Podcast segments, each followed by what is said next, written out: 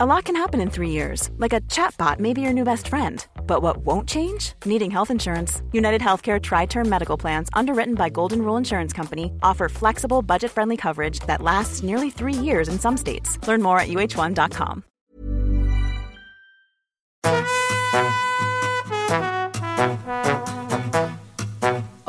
estás escuchando De piel a cabeza, un recorrido por tu salud con Ana y Rosa Molina. porque sabemos que el conocimiento es la mejor medicina. Bueno, hola a todos. Aquí estamos en un capítulo más del podcast de piel a cabeza. Eh, como el propio nombre indica, debería haber mucha piel y no ha habido tanta, así que Ana, hoy toca hablar un poquito, bueno, no vamos a hablar tanto de piel, pero un inevitable hablar de medicina estética y de belleza, ¿no? Hombre. Que por cierto, ¿Qué pasa? habíamos planeado hablar de este tema hoy y te estoy viendo con esas pestañas que te has puesto. ¿Qué te has hecho? ¿Qué te has hecho? Es que me ha convencido, bueno, me ha convencido no. A mí me gusta probar, oye, hay que hablar, hay que hablar con fundamento, ¿no? Hay que probar las cosas en las técnicas de belleza, hay que probarlas en carnes propias. A mí me gusta probarlo todo para saber de lo que hablo. Y he probado el lifting de pestañas.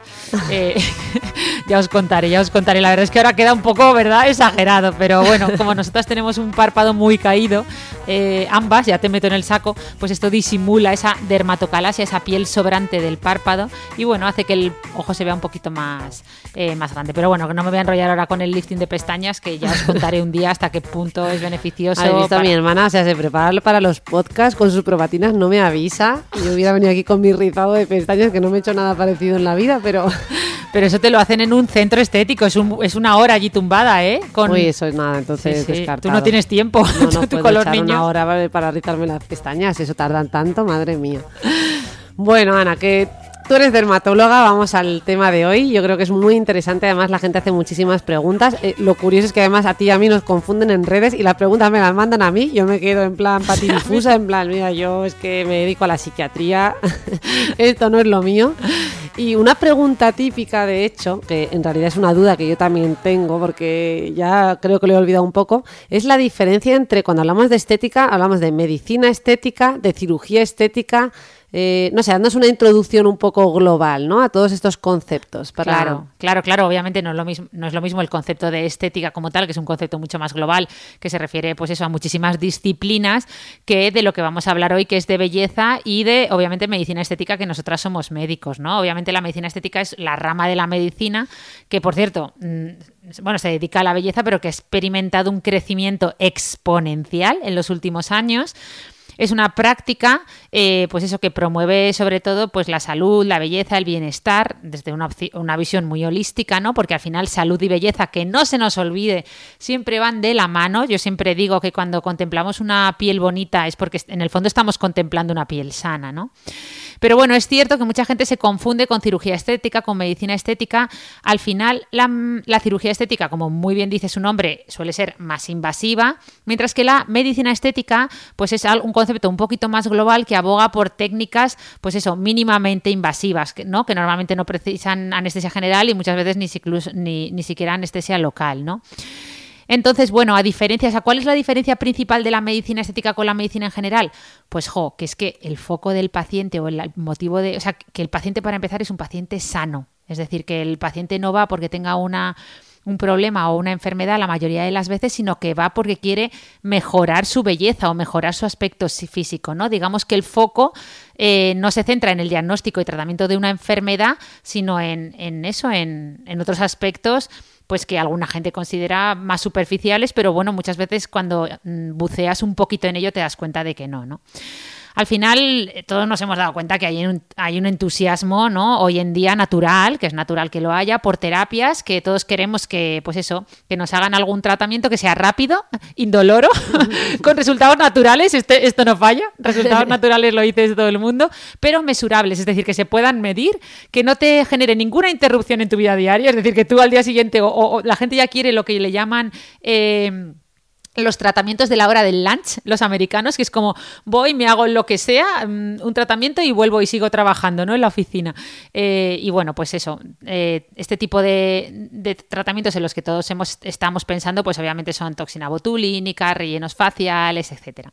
Obviamente la medicina estética no quiere reemplazar a la cirugía, hay una sinergia, ¿no? Se complementan absolutamente. Tú, por ejemplo, puedes realizar una modificación del tamaño de tus labios sometiéndote a una keiloplastia, que es una cirugía del labio, o sometiéndote a un tratamiento eh, con, mediante una inyección de, ácido hialurónico, ¿no? que es lo que se suele inyectar en los labios. Por ejemplo, si tenemos una sonrisa gingival, ¿no? Eh, bueno, pues eh, esa serie de cosas. Pero bueno.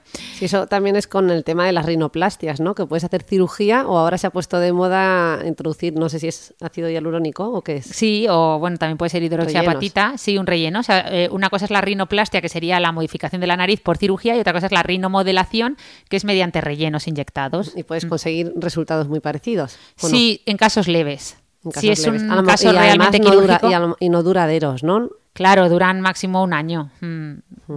Claro, porque son, hombre, a ver si te pones un producto permanente, una silicona, pues te dura toda la vida, pero claro, obviamente hoy en día ya no inyectamos rellenos permanentes. Los rellenos que se inyectan hoy en día suelen ser eh, rellenos que muchas veces todos tenemos en nuestro propio organismo, como el ácido hialurónico, que es una sustancia que todos tenemos en la piel, o la hidroxiapatita cálcica, que es una sustancia que todos tenemos en los huesos o en los dientes, ¿no? O sea, mm, y que además de, es decir, nuestro cuerpo luego los integra como propios, por tanto desaparecen o se reabsorben y además tienen antídotos, es decir, se mm. pueden, si no te gusta el resultado, puedes inyectar hialuronidasa, que es el antídoto del hialurónico, o tiosulfato sódico, que es el de la hidroxiapatita. Mm. Qué interesante. Sí, pero bueno, lo cierto es que en los últimos años eh, se está, estamos viendo una auténtica locura, que de esto que tenemos que hablar también, no solo de una parte más técnica, sino de qué está pasando en la sociedad para que pues veamos gente cada vez más joven, ¿verdad? En redes sociales, en internet, que bueno, que van a hacerse tratamientos estéticos como el que va a la peluquería. O sea, es que ya no. De hecho, es que vienen a, la, a la consulta de medicina estética como a la peluquería, es decir, vienen con una fotografía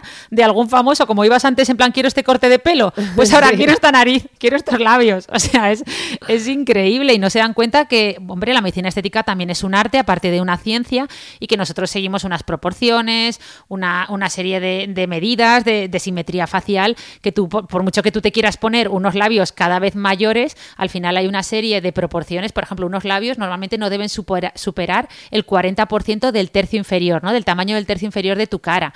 Entonces, si tú para colmo, las mujeres que suelen tener un tercio de la cara bastante estrechito, ¿no? Además ahora encima muchas famosas están haciendo bichectomía o inyectando toxina botulínica para reducir la parte inferior de la cara porque se supone que un rostro joven tiene un aspecto triangular hacia abajo, ¿no? Como más estrecho hacia abajo, pero luego te pones unos labios enormes, pues al final tienes unos labios que son el 70% de tu tercio inferior de la cara. Es que eso no, le puede quedar bien a nadie. Claro, claro que perdemos ¿no? de vista que mm, todo es un equilibrio del cómputo global, ¿no? Que tiene que estar en armonía. Claro, ya no es que se note o no se note, como mm. dice mucha gente, es que se le nota, no, es que ya no es que se le note, es que no le favorece, o sea, es que no, no queda bien, eh, pero por una serie de, o sea, ya lo dijo Leonardo da Vinci, es que hay una serie de principios de antroprometría facial que se tienen que cumplir para que nos resulte alguien atractivo.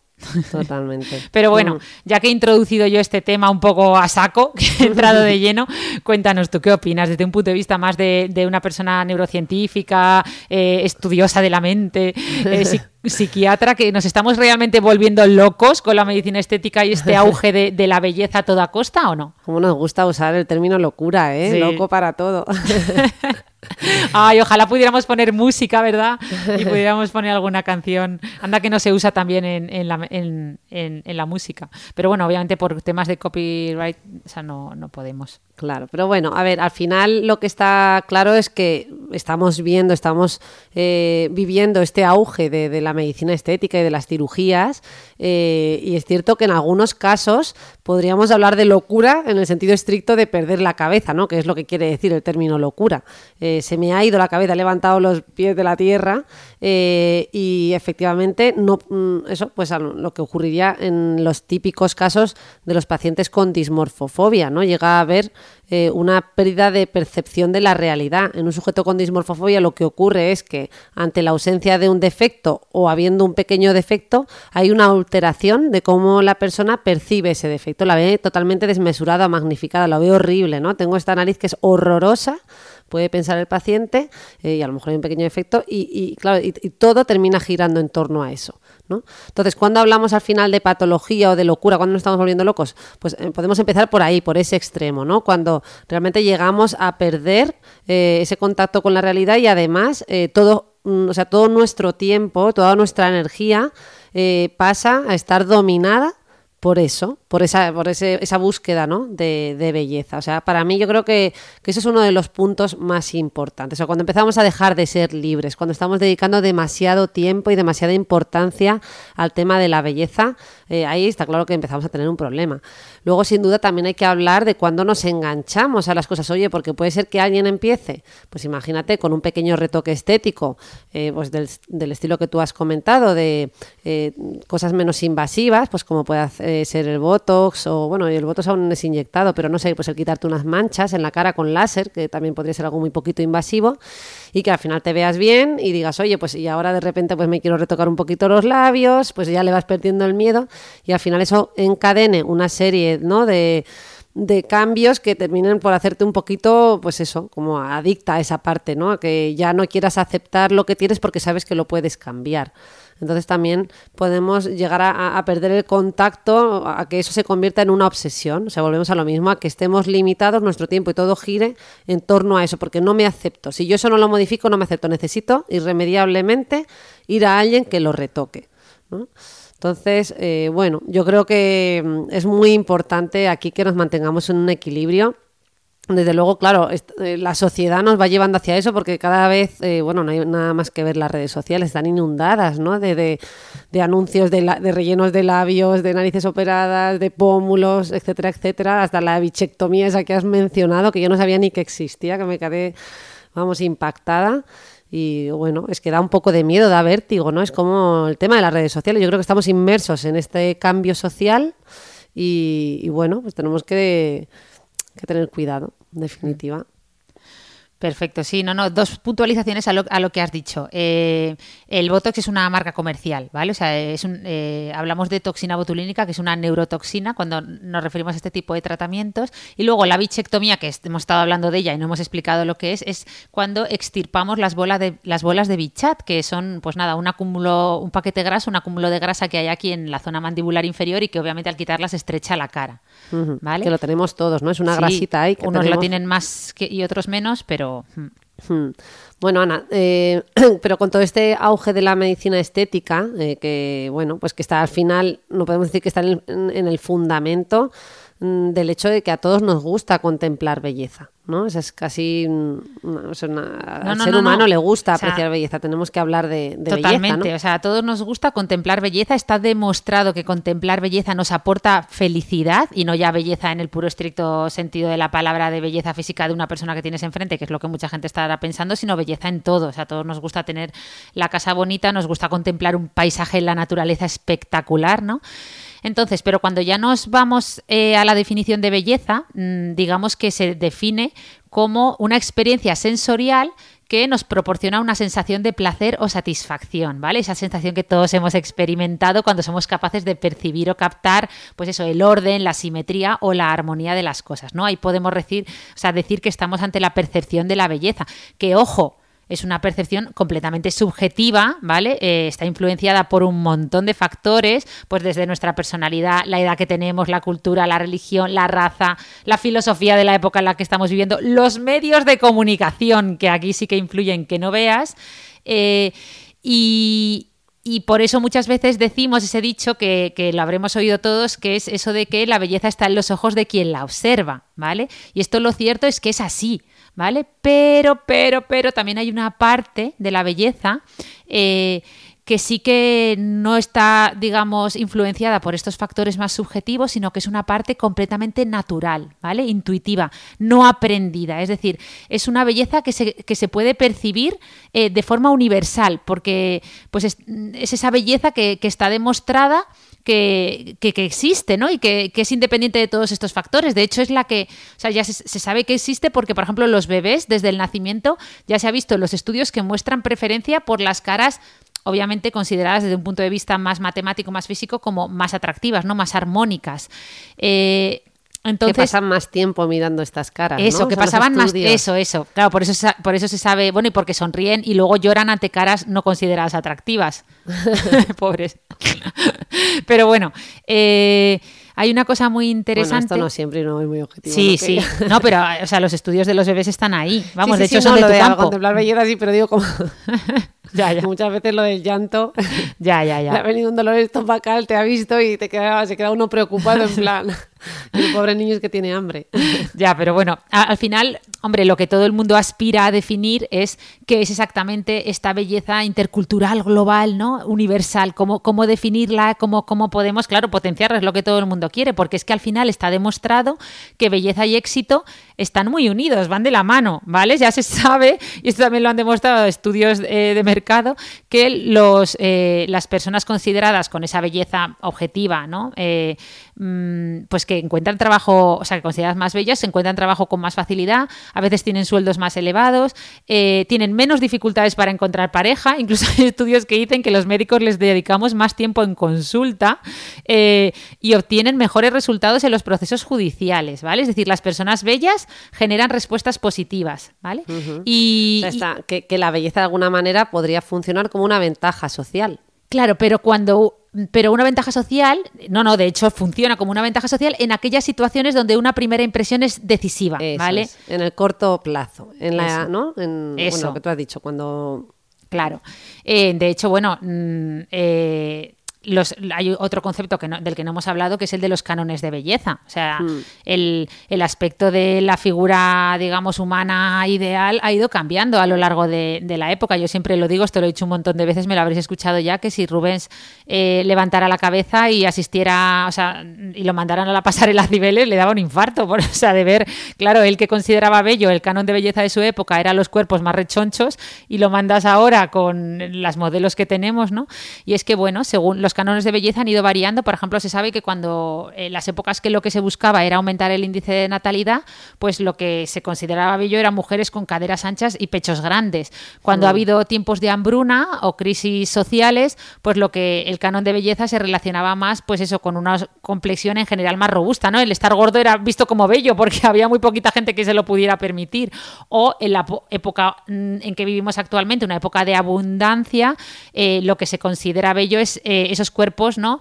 Mm, que se parecen a, eh, o sea, que, recuerdan a los cuerpos jóvenes, ¿no? Nuestro canon de belleza, todos lo sabemos, es un cuerpo en general delgado, pero también tonificado y con unas proporciones cuasi perfectas. Aunque bueno, esto está cambiando, que últimamente se nos ha ido de las manos con el tema de la culomanía. preocupante. Pero bueno, hay un concepto que, que tú lo habrás oído y yo también lo nombro mucho, que es el de la teoría de la relatividad de la belleza, que aquí entras tú muy a, em, muy a formar parte, porque hay una teoría que dice que, claro, la belleza o el atractivo que contemplamos ante una persona que tenemos enfrente es como un triángulo, ¿no? se basa en tres, tiene tres esquinas. Por un lado está la belleza física que podemos medir, ¿no? Esa de la que hemos hablado, más matemática, más global. Pero en los otros dos puntos del triángulo, ¿qué es lo que hay? Que ya te lo sabes de tanto oírme contarlo. Autoestima. ¿Sí? ¿Y?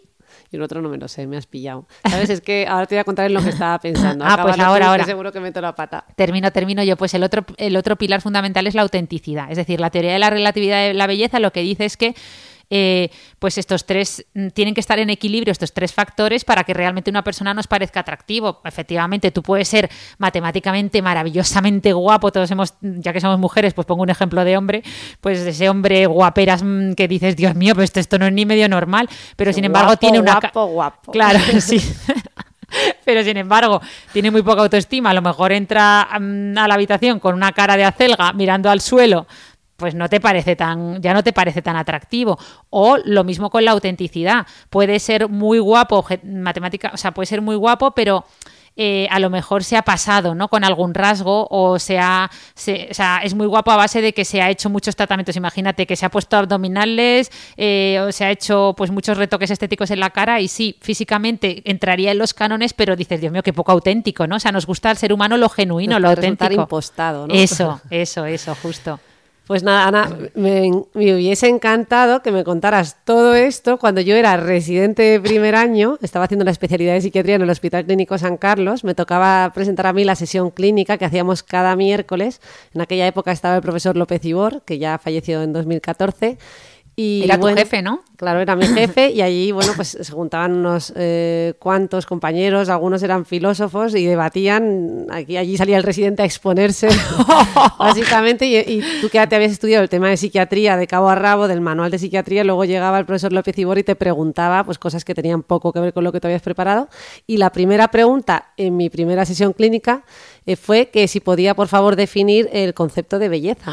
No me lo creo, en Imagínate, psiquiatría. Claro, O sea, claro, en psiquiatría yo decía, pero yo sí, yo había preparado mi caso clínico para hablar de depresión, de ansiedad, de dismorfofobia y me preguntó que definiese el término de belleza. Obviamente no supe contestar, mm, me dio una especie de risa nerviosa y poco más y ya les dejé hablar a ellos porque bueno, era gente muy sabia, hablaron muchísimo, extensamente y evidentemente tocaron todos estos, eh, estos conceptos que, que has que por cierto, tu tú. jefe López Ibor era el hijo de López Ibor, ¿no? O sea, no era Claro, claro, claro, Eso. efectivamente, del que es quizás más conocido por los libros, pero bueno, también También fue igualmente, sí, una persona muy importante, sí, sí, relevante en el campo y que ya ha estado ejerciendo hasta hace poquito. Sí, ahí está su clínica. Yo siempre que paso por allí por la veo. Vale, bueno, venga, que nos enrollamos. Cuéntanos, pues desquítate, desquítate, cuéntanos cosas de la belleza.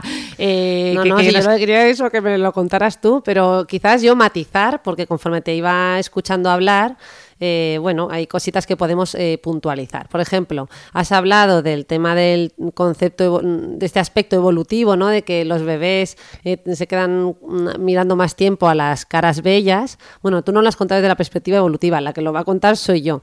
Porque esto, mirado a la inversa, también se ve. Es decir, os va a parecer un poco raro, pero los padres se quedan, bueno, no, raro tampoco. Todos sabemos, los que hemos tenido hijos, que nos quedamos ¿no? embobados con los rasgos de los bebés, de los niños pequeñitos. Con sus Oye, los que somos titas también, los que somos tíos también. sí, sí, no, es que estaba pensando en los propios. Claro, claro. Digo, iba- pero no, es verdad, esto es en general, ¿no? O sea, los adultos nos quedamos embobados y atraídos por esos rasgos de los niños eh, pequeñitos. eh, y de alguna manera esto parece que evolutivamente lo que hace es despertar comportamientos de protección innatos, ¿no?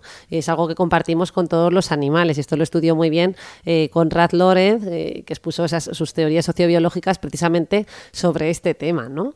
Eh, cómo los protegemos e incluso no como sociedad, tú lo has dicho, no solo los papás, sino mm, to- cualquier adulto, ¿no? Que pueda ver a una personita, ¿no? A un, Claro. a un niñito, pues eh, nos quedamos eh, obnubilados con ellos, ¿no?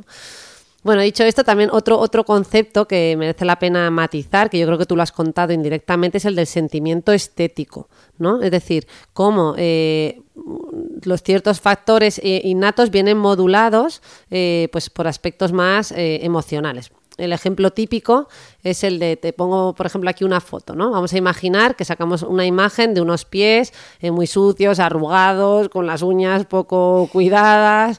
Bueno, imagínate el pastel, con perdón. imagínate la escena, ¿no? Entonces yo te pregunto, bueno, ¿esto mm, qué te parece? O sea, ¿qué te, qué te suscita esta imagen?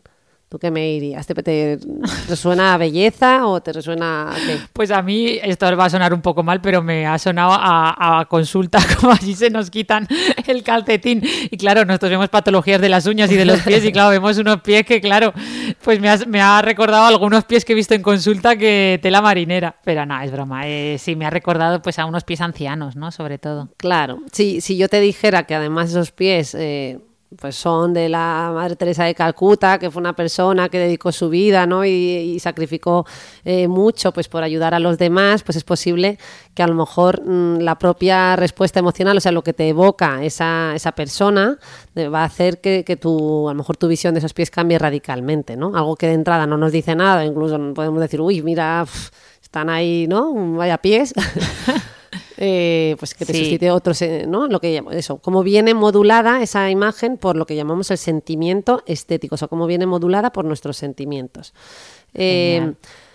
Otro, otro efecto, el famoso efecto halo. Claro, ¿no? esto te lo iba a decir, digo, esto me recuerda al efecto halo, pero en malo. O sea, el efecto halo es muy similar, pero en bueno, Pues ¿no? O sí, sea, la verdad que, que sí. O sea, el efecto halo, el fundamento básicamente es que mm, atribuimos, o sea, a partir de un solo elemento lo globalizamos a todo lo demás. Eh, eh, el ejemplo típico, mm, salen, bueno, es que iba a poner, no sé si podemos mencionar marcas, pero bueno, Sí, pero si es nuestro propio podcast, puedes mencionar lo que te dé la gana. Dice, no sé si podemos mencionar marcas, aquí pero ¿a quién le vas a pedir permiso? a Spotify. Efectivamente. es que me he acordado, que siempre me viene a la cabeza el mismo ejemplo, que es el de las cápsulas de Nespresso Claro, de sí, George sí. Clooney. ¿no? Claro, el efecto, sí, es, el, el efecto halo es una de las, mm, vamos, herramientas de neuromarketing por excelencia. Claro, y yo pues- siempre pienso en George Clooney, que por cierto, claro, está no solo en Nespresso, que está en todos lados. Claro, claro, porque bueno. al final lo que se busca, o sea, se utiliza, el efecto halo se utiliza mucho en las técnicas de neuromarketing, o sea, se utiliza la belleza porque, eh, bueno, pues las que lo utilizan saben que mm, tú extiendes esa belleza a todo lo demás, o sea, haces ese efecto extendido eh, a todo, es decir, que, para- que asocias que esas cápsulas que se está tomando de, de café, que se está tomando George Clooney, pues les atribuyes belleza, les, atri- les atribuyes estilo, les atribuyes un determinado estatus, etcétera, etcétera. Sí, ¿no? sí, de- en eso se basa también el marketing de influencers, bueno, el marketing en general. O sea, el efecto halo es... Mm. Como ella es guapa y lleva ese bolso, pues entonces, mm, Me dame- lo- claro. me lo Sí, quiero sí. comprar también yo. Sí, sí. Y bueno, y luego otro que en realidad está también relacionado con lo que hemos hablado, que, que es hablar del, también de la belleza de lo imperfecto, ¿no? Que, que, bueno, que es un repetirlo un poco, pero que mm, esto lo vemos en, en el arte del kintsugi, eh, que es una técnica milenaria de reparación japonesa que lo que busca es, eh, a partir de un utensilio, imagínate un jarrón que se te ha roto en pedazos, en vez de coger y tirarlo a la basura, lo que hacen en esta técnica japonesa es repararlo, pero repararlo eh, con polvos de color oro o con polvo de oro y con polvo de plata, de tal manera que esas grietas del jarrón roto pues quedan como enaltecidas, ¿no? De tal manera que ahora tienes un jarrón Hiring for your small business? If you're not looking for professionals on LinkedIn, you're looking in the wrong place. That's like looking for your car keys in a fish tank.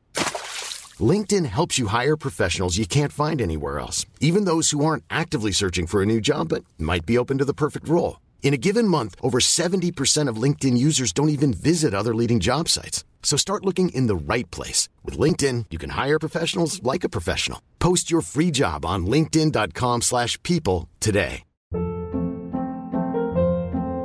Hold up. What was that? Boring. No flavor. That was as bad as those leftovers you ate all week. Kiki Palmer here, and it's time to say hello to something fresh and guilt-free. Hello Fresh. Jazz up dinner with pecan-crusted chicken or garlic butter shrimp scampi. Now that's music to my mouth. Hello Fresh. Let's get this dinner party started. Discover all the delicious possibilities at hellofresh.com. que incluso es que no podemos aquí enseñar ninguna foto, no, no hemos traído nada, nada ni para YouTube. Oye, deberíamos son empezar- muy muy bonitas porque ves Sí. cómo ese jarrón está reparado y ha ganado en, en belleza, es decir, eh, adquiere un valor superior que además eh, tiene que ver eh, también con ese, o sea, al final lo asociamos inevitablemente también a la resiliencia, ¿no? Eso puede Ay, ser una bonita metáfora de la de la resiliencia, de cómo nos rompemos a veces, pero el recuperarnos nos hace todavía más fuertes. O sea, es una experiencia vali- valiosísima en la construcción de lo humano, ¿no? Y bueno, que nos lo podemos tomar incluso como una filosofía de vida y que nos lo tenemos que recordar, que en la época de todo de usar y tirar, a veces no caemos en la cuenta de, estas, de estos pequeños detalles. Sí, sí, bueno, de hecho, eh, esto creo que lo dijimos en el podcast que grabamos sobre este tema con Cristina Mitre, que eso, que decimos siempre lo de me voy a arreglar, como si estuvieras roto, ¿verdad? Yo intento, lo que pasa es que está tan, tan in- intrínseco en el lenguaje que cuesta no decir me voy a arreglar y, y te veo en cinco minutos, ¿no? Pero es verdad que no estamos, no hay que arreglarse porque no estamos rotos. Pero bueno, de esto que has dicho hay un tema, o sea, volviendo a la teoría de la realidad- relatividad de la belleza, que recordemos que se basaba en tres pilares fundamentales, belleza física, autenticidad y autoestima, eh, hay dos que me quedan muy claras, pero no entiendo por qué una persona con una autoestima mm, o sea, bien trabajada nos parece más bella. O sea, ¿qué, qué nos atrae tanto de la autoestima en los demás? Bueno, yo creo que sí que, no- que a mí no me cuesta entenderlo. No, no, ¿no? si es por es porque nos lo razones un poco para que lo entiendo. Sí. No sé, o sea, desde luego que tú ves a una persona que está muy segura de sí misma, que disfruta de las cosas, que es capaz de exponerse a nuevos retos y tú automáticamente te quieres ir detrás de esa persona. O sea, te- no- yo creo que nos sentimos eh, Bueno, de la mano, de la mano. ¿Eh? De la mano, de la mano de esa persona. Sí, sí, mejor. Vale, vale. Bueno, yo creo que, que sí, que desde luego juega un papel fundamental y que muchísimo lo que tú has dicho, a lo mejor en esa primera impresión, pues la belleza más eh, cuantificable, más objetiva y más física, evidentemente juega eh, un papel, pero bueno, la autoestima es que lo modula en, en un grado inexplicable a veces también, ¿no?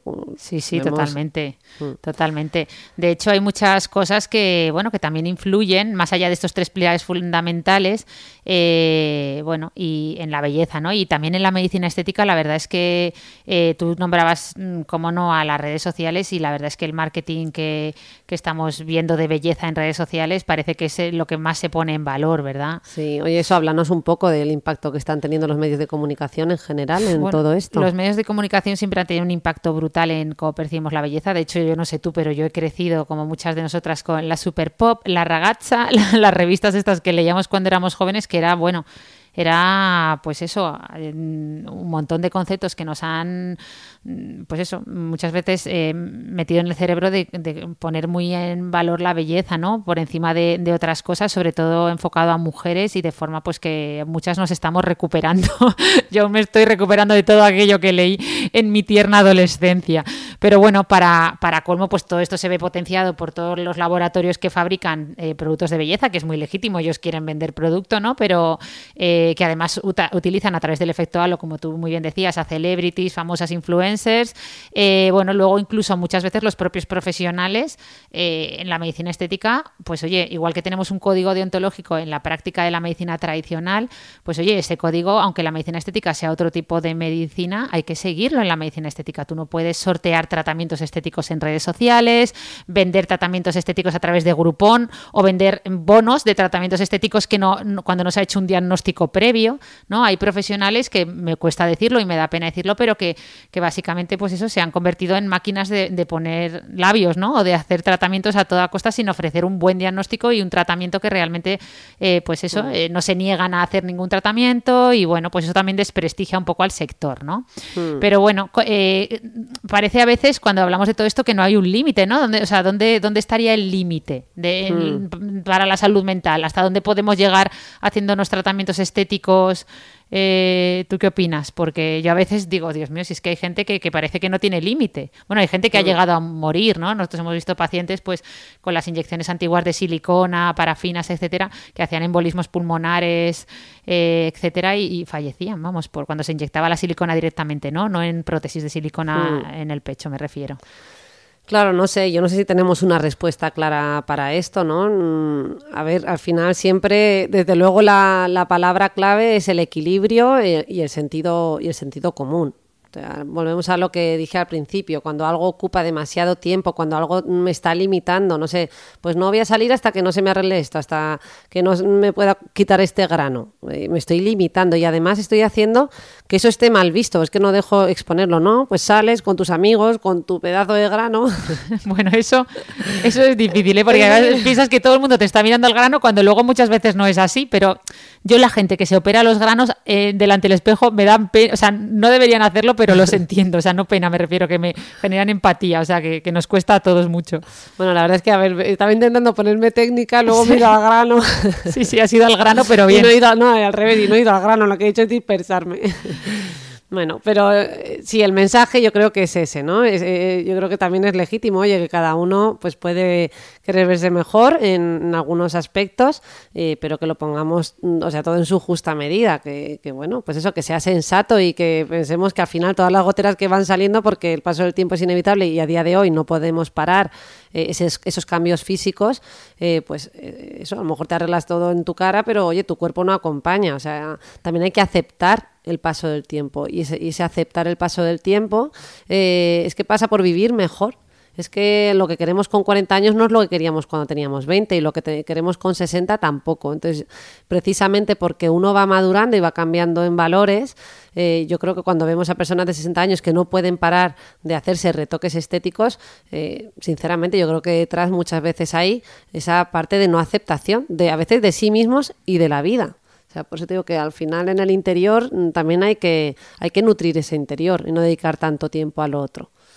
Qué bonito, o sea, sí, sí, totalmente de acuerdo. Me ha recordado el otro día que escuchaba una entrevista que creo que le hacía, creo que era Laura de Malas Madres, ya no me acuerdo bien, ¿eh? a Patri psicóloga, Patricia Ramírez, me hacía gracia que le decía, bueno, y, de tratamiento, no sé si hablaban del eso de, aceptar el envejecimiento, de, tratamientos estéticos, ¿lo has escuchado? Lo escuché yo también. Sí, que decía, Buah, eso, como diciendo, yo eso lo tengo ya, como diciendo, yo eso tiré la toalla, ¿no? Decía hace mucho tiempo, asumí que es imposible, o sea, sería, me requeriría tanto esfuerzo intentar estar perfecta que, oye, pues prefiero estar perfecta por dentro, ¿no? estar... Claro, y bueno, lo que tú has dicho, también nos gusta la gente genuina, ¿no? O sea, esa parte de, bueno... Mm, Claro, hombre, a ver, también es cierto, o sea, yo me dedico a la medicina estética, soy una fiel defensora y, me alegro infinito de que esté ahí, porque además hay muchas veces que, son cosas que realmente, pues eso, tienen un impacto psicológico en la persona y en su calidad de vida muy importante, que si podemos mejorar, lo que pasa es que es verdad que yo también pienso que, pues eso, pongo Telecinco, por ejemplo, muchos días, pongo alguno de estos realities de gente de 20 años y digo, Dios mío, si es que mm, estaban mejor sin hacerse nada. O claro, sí, pero si en realidad no hay que hablar solo de medicina estética, si que realmente lo vemos también en los gimnasios. Por eso digo que el sentido común es que hay gente que se tira cuatro horas en el gimnasio haciendo deporte y musculando para tener un cuerpo tipo Hulk,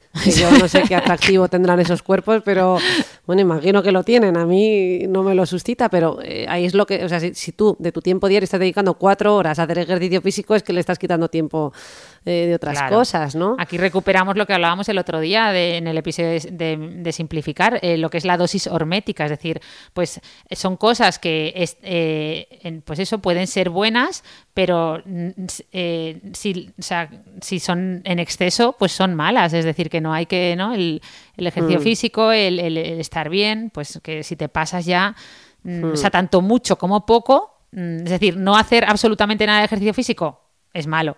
Pasarte haciendo ejercicio físico también es malo. O sea, es la dosis hormética, la dosis del equilibrio, pero bueno. Bueno, no estamos diciendo aquí. Sí. ya nos vamos por los. Sí, sí. Nos tienes que hablar de los eh, de los síndromes de Dorian Gray y Peter Pan, que yo te lo he ah, oído alguna te iba a preguntar yo a ti, pero. Ah, no, pues yo no me lo sé. no, no, que digo que te iba a preguntar yo otra cosa, pero bien, ah. lo cuento, lo cuento. Lo del síndrome de Dorian Gray, que en el fondo mm, viene a colación de lo que luego yo te quería preguntar, que es el tema del envejecimiento. En el fondo, este síndrome, ¿no? Que bueno, es un concepto que se utiliza, no, no en patología, no en las consultas de psiquiatría eh, sino que bueno, eh, se basa en, la obra del retrato de Dorian Gray de Oscar Wilde eh, y, el protagonista ¿no? tiene este, mm, este miedo incurable a, a envejecer eh, y sobre todo se refiere a envejecer en el sentido físico puro y duro, ¿no? O sea, un miedo terrible eh, a arrugarse, ¿no? Eh, y lo que quiere es alcanzar la eterna juventud y para ello es capaz de vender su alma al diablo, ¿no? O sea, lo que nos transmite esta, esta novela es cómo podemos llegar, por lo que decíamos antes, a perder ya el sentido común y con tal de querer conservar esa belleza de, de la juventud, es pues hacerlo a consta de todo, ¿no? Incluso a costa de nuestra propia alma. El síndrome, de Peter Pan es un poco distinto porque no se refiere tanto al aspecto físico, sino al aspecto quizás más psicológico, ¿no? De sentirte eternamente eh, joven, mm, bueno, ser eternamente inmaduro, ¿no? no haber llegado, a, no haber pasado por las etapas eh, de madurez eh, correspondientes por las que pasamos prácticamente todos. y bueno, pues evidentemente a estas personas les cuesta mucho más funcionar en el día a día y les cuesta mucho más relacionarse. Así que nada, bueno, como decía, es que justo yo te quería preguntar a ti sobre el envejecimiento, porque ya grabamos un podcast de este tema, eh, lo centramos mucho en cómo envejece el cerebro, en cómo envejecemos, cómo vivimos el paso del tiempo, pero quedó pendiente hablar de cómo envejece nuestra piel, cómo envejece nuestro cuerpo. Ah, genial, hago intrapromo, ese capítulo que se llama Invierte en ti o Invierte en tu mente, es el episodio, si no me equivoco, 6 y, os va a gustar, que sí. Y, es verdad que en ese episodio prometí que hablaría un poco, desarrollaría más el tema de cómo envejecemos físicamente. Llevas razón. Pues mira, eh, aquí me gustaría barrer para casa, ya que soy dermatóloga, y hablar de, de pues mira, cuando hablamos de envejecimiento, en general, nosotros para simplificar, sobre todo de cara al paciente, cuando ya llega una paciente a consulta o un paciente, yo les hago como un esquemita y les hago como tres áreas, ¿no? Le digo, mira, eh, todos envejecemos de una manera más o menos similar estoy hablando de envejecimiento a nivel facial, sobre todo, que es lo que más preocupa, digo, envejecemos, o sea, nuestra, nuestra cara envejece de tres maneras, ¿no? Por un lado, perdemos calidad de la piel, es decir, empiezan a aparecernos manchas por los famosos léntigos o el melasma, empezamos a desarrollar pequeñas venitas que se van dilatando por el sol y otros factores, eh, y bueno, en general la piel se va volviendo menos luminosa, el poro se dilata un poco por la pérdida de elasticidad de la piel. Sería como un primer grupo, ¿no? Lo que es la pérdida de calidad de la piel. Por otro lado, vamos eh, desarrollando arrugas, lo que se llaman las arrugas de expresión, ¿no? Que van en función de cómo gesticulamos, ¿no? Pues esas arrugas del entrecejo. del sostén óseo, ¿no? No, eso es, eso, bueno. Se influye. Porque También. Hay gente que arrugará más o menos en función. Claro, una, una cosa son las arrugas de expresión, pues que suelen aparecer las patas de gallo al sonreír, Sí. eh, las, las del entrecejo al enfadarnos, las de la frente al mostrar sorpresa, pero luego están, es verdad que hay un segundo tipo de arrugas que se deben a la, a la flacidez, a la caída de la piel, sobre todo la del surco mm, eh, nasolabial, la del surco nasogeniano, la que rodea, la que aparece al lado de la nariz y la tengo, boca. Vamos, que yo, yo o las, de ma- fatal. o las de marioneta, que, que es- aparecen un poquito más abajo, debajo de los labios, esas sí que tienen un componente más de flacidez. Pero bueno, diríamos que tenemos pérdida de calidad de la piel como mm, punto number one. Eh, segundo grupo, arrugas, aparecen de arrugas sobre todo de expresión. Y tercer grupo sería pues esa pérdida, o sea, esa flacidez, ¿no? Esa pérdida de lo que tú has dicho de soporte óseo, es decir, nuestros huesos se van, van disminuyendo de tamaño y también la grasa de la cara, con lo cual pues toda esa piel tiene menos soporte, ¿no? Es lo que dice Susi Caramelo que se te cae la cara, que me hace mucha gracia. Entonces, bueno, eh, a la hora, tú lo has dicho antes, a la hora de plantear un tratamiento para, para mejorar, eh, es importante decir que hay estudios que han demostrado que eh, lo que más influye en la percepción de la belleza es la calidad de la piel. Es decir, eh, si nosotros eh, cogemos ahora mismo, te cogemos, te hacemos fotos, ¿no? Y te hacemos una foto en estático y ahora con Photoshop te retocamos diferentes aspectos. En una foto te retocamos solo calidad de la piel, te dejamos una piel, vamos, como si tuviéramos maquillado con el mejor make-up artist del mundo. Cuando quieras. en otra foto, pues la que hace la mayoría de los filtros. Eh, en otra foto te, te quitamos las arrugas por completo. Y en otra foto cuando quieras. te quita- Tú no eras la que te daba igual la belleza física. Bueno, si me lo haces así, me lo pintas así de bien, yo me apunto.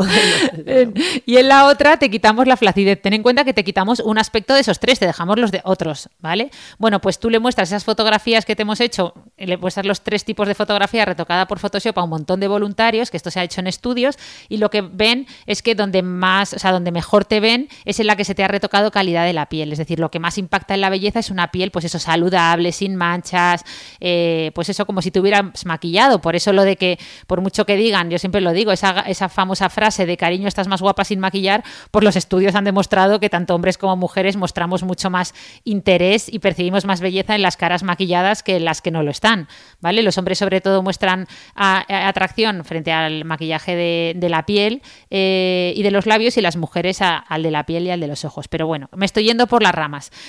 Hay un tema que ya que he introducido el maquillaje quería contar y abro paréntesis, que es el tema que ya lo introdujo, o sea, fue introducido hace muchos años por Naomi Wolf, ya sabéis, en su libro El mito de la belleza, y es que eh, pues tenemos que hablar un pelín del tema belleza y mujer. O sea, de hecho, yo siempre lo digo, belleza en Google tiene rostro de mujer. Y no estoy hablando en sentido literal. Bueno, sí, es que estoy hablando en sentido literal. Es que tú pones la palabra belleza ahora mismo en el buscador Google y las tres primeras páginas de fotos que te aparecen son todo mujeres, ¿vale? Además, ¿qué tipo de mujeres? Son mujeres de un cuerpo esbelto, pelo perfecto, uñas pintadas, piel nacarada y bueno, mm, ya os lo podéis imaginar, ¿no? O sea, un culto a la belleza que, claro, tú como mujer te planteas de realmente nos empodera, ya sé que ahora la palabra empoderamiento está muy en boga, pero o realmente nos lastra, ¿no? ¿Cuánto tiempo? Tú lo has dicho antes, ¿cuánto tiempo? Lo decía Patricia Ramírez, ¿cuánto tiempo, cuánta energía, cuánto esfuerzo realmente invertimos en estar presentables?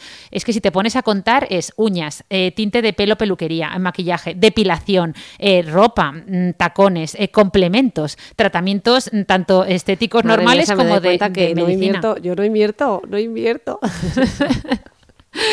que sí que inviertes.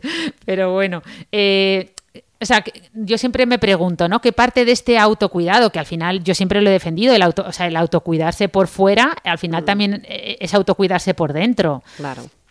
pero, pero cuánto de este autocuidado lo hemos elegido, cuál, cuál corre, o sea, cuánto corresponde a nuestros valores estéticos individuales y, cuánto, corresponde. Claro, eso, ¿vale? Porque yo a veces oigo frases, pues se la he oído a familiares, de hecho, muy cercanos nuestros, de no puedo ir a la piscina hoy que estoy sin depilar. O no me lleves con los primos que es que estoy llena de canas, mm, ¿sabes? Entonces, bueno, eh, esto luego al final supone una merma de libertad. ¿Vale? Entonces, bueno, yo creo que hay una forma de entender la belleza, o sea, otra forma de entenderla un poco más libre, mm. ¿no? Y, universal. No, tiraniza, no tan tiranizada, ¿no? Claro, de hecho hay un libro también que se llama La tiranía de la belleza. Ay, ¿quién era la autora? No me acuerdo. creo que era Lourdes. Sí, Lourdes Navarro. No, no, Lourdes Navarro es una dermatóloga que le mando saludos. Eh, ay, bueno, pues lo miramos, no pasa nada. Hmm. Luego lo, dejamos en las notas y si no en el podcast. Bueno, por ir acabando, yo creo que ¿no? Igual no sé si, eres capaz de anticipar el futuro, pero hacia dónde vamos, ¿no? Con todo esto de la medicina estética. O sea, que, tú que tienes tanta experiencia en este campo y que lo estás viviendo eh, en directo con todas estas personas que van a consulta, bueno, en este máster que diriges, con tanta gente formándose también. Eh, o sea, ¿A dónde vamos? Pues mira, varias ideas. Eh, por un lado, mira, en el futuro se cree que valoraremos los tratamientos estéticos eh, más que por los cambios puramente físicos, eh, los valoraremos más por, eh, por los cambios que producen en nuestro estado de ánimo o nuestra calidad de vida, ¿vale? Eh, o sea, será, se le dará una valoración también un poco más subjetiva, ¿no? Eso es lo que, lo que se cree. Obviamente, y tal y como hemos avanzado al inicio del podcast, pues parece que cada vez se utilizará menos el bisturí, cada vez hay más técnicas, o sea, antiguamente... Menos invasivas. Claro, antes había que cortar la piel para todo, ahora pues ya la, verdad es que cada vez hay que meter menos bisturí, ¿no?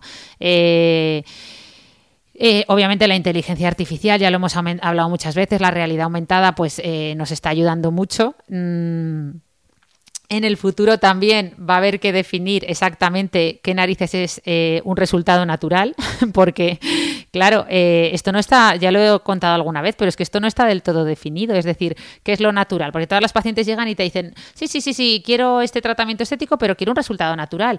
¿Qué es lo natural? ¿Lo natural es con lo que venimos de fábrica o lo natural es lo que estamos viviendo hoy en día? Porque es que ahora mm, yo creo que no hay nadie que no se arregle los dientes con el famoso Invisalign este o con la mm. técnica que sea a los 50, o sea, es decir, que ahora ya vemos, todo el mundo tiene los dientes blancos, eh, o sea, mm, bastante bonitos y, ordenados, es decir, que ahora eso ya es una cosa normal. Lo, anormal. al final, y esto lo debatimos también en el podcast de Cristina Mitre, es que parece que si haces un retoque eh, por una causa médica, ¿no? Porque de hecho, fíjate, cuando empezábamos a hablar de la medicina estética, eh, yo lo primero que he pensado es de su aplicación en el hospital, ¿no? De mis compañeros, los que a lo mejor están haciendo retoques pues para cáncer de mama, para ¿no? el tema de en, oncología, o sea, o bueno, en los grandes quemados, un montón de... Bueno, ahí sería más bien cirugía plástica. ¿No? En el tema de los grandes quemados. Pero bueno, que en, definitiva lo que quería transmitir es que cuando hay una causa médica parece que sí, pero cuando es solo por belleza pura y dura, nos parece, ¿no? Es más criticado. Eh, y en este caso lo de los dientes, que es que estabas comentando, lo del color blanco vale, pero se supone que el tema de la dentadura está tan extendido también porque es, una, es por un motivo de salud. Sí, por un tema, los odontólogos siempre dicen un tema funcional. Eso. Pero bueno, mm, sí, efectivamente, pero bueno, eso también, lo están defendiendo. componente estético detrás. Claro, y eso lo están defendiendo también en la piel. Parece que al final el regular, por ejemplo, la expresión facial lo tendremos que hablar en otro podcast, pero por ejemplo con las neurotoxinas, es decir, como la toxina botulínica, también se está hablando de que bueno, que no, que hay una regulación funcional, incluso de las emociones. Ya sabemos que se están haciendo estudios hasta en depresión con toxina botulínica inyectada en un principio para, para un tema estético, ¿no? O sea que, que sí, que totalmente, pero bueno, que habrá que ver porque a lo mejor lo natural en el futuro es que no haya una sola cara con arrugas. O sea, que todo el mundo esté... Mm, de hecho, hay muchos estudios o hay gente que pronostica que en el futuro no habrá cara sin pinchar, es decir, que prácticamente la, mayoría, la mayor parte de la población se habrá realizado algún tratamiento estético. De hecho, muchos hablan de que la medicina estética se va a convertir en una commodity más. Ya sabéis que la definición de commodity es cuando, mm, o sea, commodity se refiere a un proceso tan estandarizado que lo puede realizar cualquiera, donde ya no buscamos eh, que lo hagan bien, sino que nuestras decisiones se basan por precio, ¿no? ¿Quién me lo hace más barato? Porque esto es algo que ya lo podría hacer hasta una máquina, ¿no? Hmm. Entonces, bueno, eh, esto es lo que los médicos estéticos y, dermatólogos y todo el mundo, cirujanos plásticos, todos los que estamos en el mundo de la belleza, pues intentamos evitar, ¿no? Porque al final, como esto se convierta en una commodity y lo realice cualquier persona, pues hay, porque, o sea, son tratamientos que no están exentos de riesgos. Entonces, y necesitan un buen diagnóstico. Pero bueno, un poquito esa es mi. Y luego lo que siempre digo, ya lo repito, lo de que ya lo hemos dicho en algún otro podcast y lo dijimos. en el Es que ya sabéis que estamos haciendo referencia al podcast de Cristina Mitre porque tenemos un podcast con ella, ¿verdad? Eh, el año pasado que no me acuerdo. Cómo gustar y gustarte sin filtros de Instagram, ¿vale? Que estamos las dos hablando de este tema, por si lo queréis mm. escuchar. Y nada, y ahí ya dijimos, y en algún otro podcast lo hemos dicho, que yo creo que en el futuro no ligaremos por nuestro aspecto físico, sino que ligaremos por, mm, por el aspecto de nuestro cerebro, que habrá cámaras. Las cerebrales. Claro, habrá cámaras de realidad aumentada que nos permitirán Hombre, ver. luego, cuando estemos estandarizados y casi todas las caras sean tan parecidas, y ya no solo desde la cirugía y la medicina, sino que es que yo me imagino el futuro con filtros de Instagram, pero flotantes. O sea, yo imagino a la gente caminando con un filtro de hoy filtro buena cara, que me he levantado con ojeras. Claro, que no quiero que nadie me vea sin un filtro. Pues igual que no quieren que le vean por el teléfono, si luego con la realidad se puedes ir con la calle por un filtro, pues la gente se lo pondrá. Claro, claro, claro. Bueno, yo creo que nada, eh, acabar diciendo que al final una de las cosas más importantes puede ser precisamente reflexionar sobre todo esto, ¿no? Tener este tipo de debates, leer, nutrirnos, pero también desde el interior y mucho, o sea, poner en valor cuánto tiempo estamos dedicando a unas cosas y a otras, sumar todos esos, tiempos que tú bien has dicho, Ana, de el tiempo que le dedico a maquillarme, a ir a la peluquería, a pintarme las uñas. Si sumamos todo ese tiempo, no sé, ¿cuántos libros nos podríamos haber leído? ¿No? Por poner un ejemplo, bueno, alguien dirá... alguien dirá, anda ya, anda ya. arréglate un poco y, vete a tomar unas cervezas. Triste, que eres una triste. Tal cual, y llevarán toda la razón. No, no. depende del momento, pero sí, recordarnos esto y la metáfora del kintsugi, como decíamos, como filosofía de vida, bueno, pues porque es que el equilibrio eh, de la vida, eh, o sea, si quieres estar más bello es para disfrutar más de la vida, no para estar castigado y tiranizando, tiranizado por ello. O sea, si la clave es esa supuesta felicidad, que bueno, tan cuestionada, que ya hablaremos de la felicidad, eh, bueno, pues para ser felices hay que disfrutar de la vida, no estar, ¿no? Eh, tan fustigados por eh, eh, atender a estos cánones de belleza. Yo nada, yo para aquellas mujeres que nos estén escuchando, un mensaje para ellas, que pues eso, se cuestionen qué parte de esos cánones de belleza o, rituales de belleza que hacen cada día realmente los hacen porque quieren y qué parte los hacen por un poco porque les han venido impuestos. Y luego animarlas, que esto se lo escuché a Carmen Chaparro y me gustó, a cambiar algo, o sea, cambiar un poco los piropos que le decimos a nuestras amigas, que siempre que quedamos con amigas, ¿verdad? Lo, nos decimos todas, pero qué guapa estás, pero qué guapa vienes hoy, hoy estás mucho más delgada. Eh, eh, pues cambiar un poco ese tipo de, halagos eh, por otros un poquito, pues oye, con más, ¿no? Con, más profundidad. Oye, pues me gusta mucho cómo te expresas.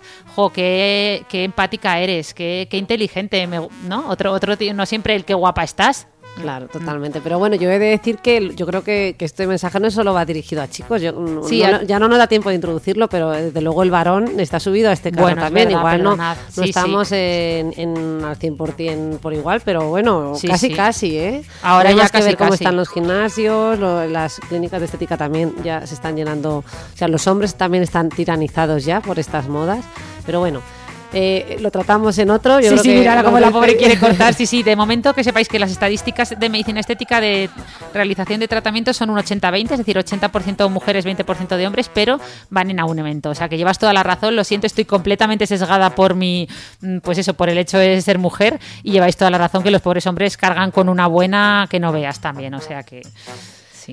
Pues nada, muchísimas gracias a todos los que habéis estado allí, a esos oyentes, que por cierto, lo de escuchantes ya me han dicho que suena fatal. Es verdad, yo la, primera vez que lo escuché, no, pero tampoco me gustó, pero bueno. No, escuchantes es mucho mejor porque es hacer una escucha activa. Tú puedes oír un podcast de fondo y otra cosa es escuchar un podcast como Dios manda y hacernos caso. yo también entiendo que el que ha estado escuchando toda la vida oyente, escuchante le suena raro. Pues oyentes y escuchantes, muchas gracias y hasta la próxima. Hasta la próxima por favor, dejarnos alguna recomendación, o sea, algún, algún comentario y por favor recomendar el podcast a, aquellas, yo siempre haciendo promo, pero porque no sé, a mí me gusta, o sea, me entretengo leyendo los mensajitos que nos dejan y me hace mucha ilusión. Muchas gracias, hasta el próximo viernes.